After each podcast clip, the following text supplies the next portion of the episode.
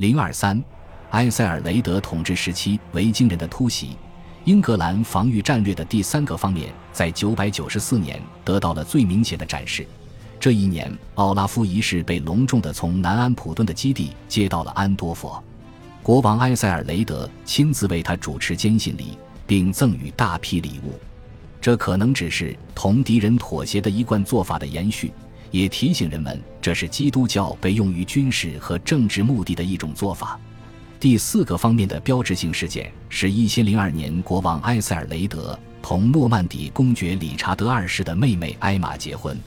一千年，一支丹麦军队在夏季前往理查德的王国，并于次年返回英格兰。我们不很清楚，他们是因为由于无视九百九十一年的条约而到诺曼底寻求庇护。还是到那里进一步掠夺，但是假设这次联姻是出于政治利益，大概同承诺采取行动抵抗丹麦人有关，也不清楚在今后几年的创伤性事件中，英格兰人对这个假定的联盟欠下了什么。但是可以肯定的是，当1013年至1014年期间巴斯胡斯文占上风的时候，埃塞尔雷德、埃玛及埃德加王子、阿尔弗雷德王子能够在诺曼底避难。英格兰防御战略的第五个方面，由于一千零六年一支维京军队的活动而加速。一千零七年，这支军队被遣散。同年，伊德里克斯特奥纳被任命为全麦西亚王国的长官，表明行政结构重组。之后，第五个方面防御战略开始实施。一零零八年五月中旬，国王和他的议员在汉普郡埃纳姆召开会议。决定所有的自治市镇和桥梁都必须处于完好状态。若有需要，则全民服兵役。船只必须供给充足，以便每年复活节后可以立刻装备每一艘船。按照编年史家的话，可能是在一零零八年五月召开的同一次会议上，国王命令在全国不停歇的造船，每三百一十或三百海德提供一艘战船。每巴海德提供一个头盔和一副盔甲，这项举措可能产生了一支大约有一百五十至二百五十艘船的全新舰队，每一只船配备四十人左右。一千零九年，这些船只齐备，数量前所未有。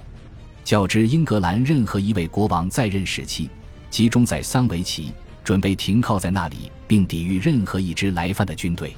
可惜的是。这项壮举由于国王手下大乡绅之间的竞争而流产，大部分船只在一次风暴中葬身大海。然而，英格兰人采取的防御战略中最显著的一个措施，也恰好提供了维京人对英格兰社会影响的最具感染力的证词，反映在约克大主教伍尔夫斯坦二世颁布的法令和所做的布道中。伍尔夫斯坦二世最早起草的法令是于一千零八年五旬节在埃纳姆国王会议上公布的。总体来说，法令确认了一个原则，即所有人必须敬仰一位神明，信仰一种基督教信念，接受一位国王的统治。一言以蔽之，必须言行一致地遵循上帝的律法，上帝才会立刻对这个国家施以仁慈。正如我们所见。与这些美好的言辞和良好的愿望相匹配的是勤奋的努力，尽管这些努力可能化为泡影。同样引人注目的是，大约在1009年8月中旬发布于巴斯的一份法令，而托鲁克尔的巨大的突袭军队在当月初抵达桑维奇。这份法令规定了一个密集的日程安排，包括斋戒、救济和祈祷，需在米迦勒节之前的周一、周二和周三实施。这样，人们可以得到上帝的宽恕。我们可以在上帝的保佑下抵抗敌人。这三天期间，所有人都应该赤足前往教堂，不带任何金饰和装饰。忏悔后，牧师手持圣物，带领他们依次走出修道院。人们发自内心的热切祈求上帝。全国的所有修道院、宗教团体都应该齐唱赞美诗。每一位牧师都要主持三十场弥撒。每一位僧侣都要唱三十首赞美诗。至于日常生活，宗教团体还需遵守一些其他特殊做法，直至情况好转。在晨歌中诵读还愿弥撒，反对异教徒。所有会众在祷告时间，除了祷告并唱诵短祷文外，还应该跪拜在圣坛前，齐唱赞美诗。耶和华呀，他们为什么增多？法令的结尾提示：若衷心祈祷上帝保佑我们，阿门，上帝的恩赐便会适时到来。那几天，人们一定由手持圣物的牧师带领，赤足走在小镇和乡村，教会会众朗诵诗篇、弥撒经文和祷告文，齐声祈求上帝保佑，来抵抗托鲁克尔的军队。尽管这是我们脑海中对一零零九年九月二十六日、二十七日和二十八日所想象的画面，但这毫无疑问是埃塞尔雷德统治时期最有力量、最引人共鸣的一幅场景。不同寻常的羔羊颂系列便是赋予了这幅画面新的含义。这些便是似乎象征了人们需要祈求神主来驱逐世上的邪恶，并摆脱所有敌人。这些硬币正面是上帝的羔羊。背面是象征圣灵的鸽子，它们与埃塞尔雷德统治之前、统治期间和统治后发行的主要硬币截然不同。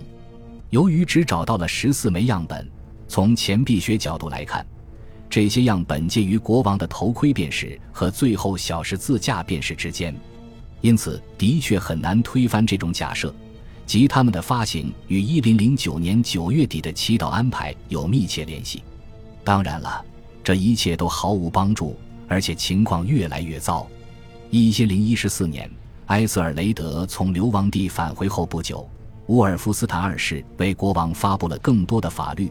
他不仅仅是想在前一年的灾难之后重塑埃塞尔雷德政府的信任，而且还要试图灌输基督教的善行，恢复社会秩序，让我们忠诚地支持一位国王，让我们每一位朋友忠诚地爱戴下一位国王，并且理当支持他。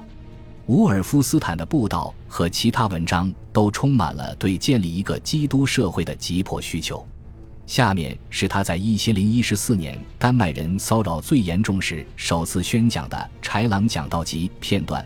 这显示了伍尔夫斯坦二世对局势的分析，也在很大程度上反映了他讲话的语气。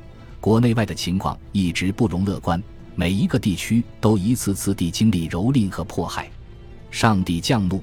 英格兰人民被彻底击败，心灰意冷。由于上帝的允许，海盗变得如此强大。在战斗中，我们经常要以一当十，有时多，有时少，这都是我们的罪孽造成的。我们不断的付钱给他们，他们却每天羞辱我们。他们蹂躏、掠夺、抢劫，并把财富装上他们的船只。瞧啊，所有事件中，除了清晰可见的上帝对这个民族的愤怒。还能有什么？乌尔夫斯坦二世大主教对于维京人的突袭表达了极其强烈的看法。这种看法自维京人八世纪末初次在英格兰海岸上出现时就普遍存在了，并且国王阿尔弗雷德的宫廷也对此予以认同。然而，埃塞尔雷德时期的问题不是英格兰人运用金银以及文字和祷告来代替武器，而是显然除了武器，他们还做了更多的事情。英格兰人轻易应对了十世纪八十年代的突袭，也在九百九十一年至一零零五年间的持续侵犯中幸存下来，精神和信念丝毫没有受到动摇。然而，英格兰社会的基本结构因一千零六年和一千零七年的入侵，尤其是一零零九至一零一二年托鲁克尔的入侵，而被普遍破坏削弱。领导者的失利和内讧进一步削弱了英格兰人民所做的最好努力，导致他们最终被巴子胡斯文和克努特带来的优势军队所击败。盎格鲁撒克逊编年史年代记中反复出现背叛、懦弱、无能和失败的凄惨故事。故事中无处不在的反面人物不是国王埃塞尔雷德，而是伊德里克斯特奥纳。他在一千零七年被任命为麦西亚的长官。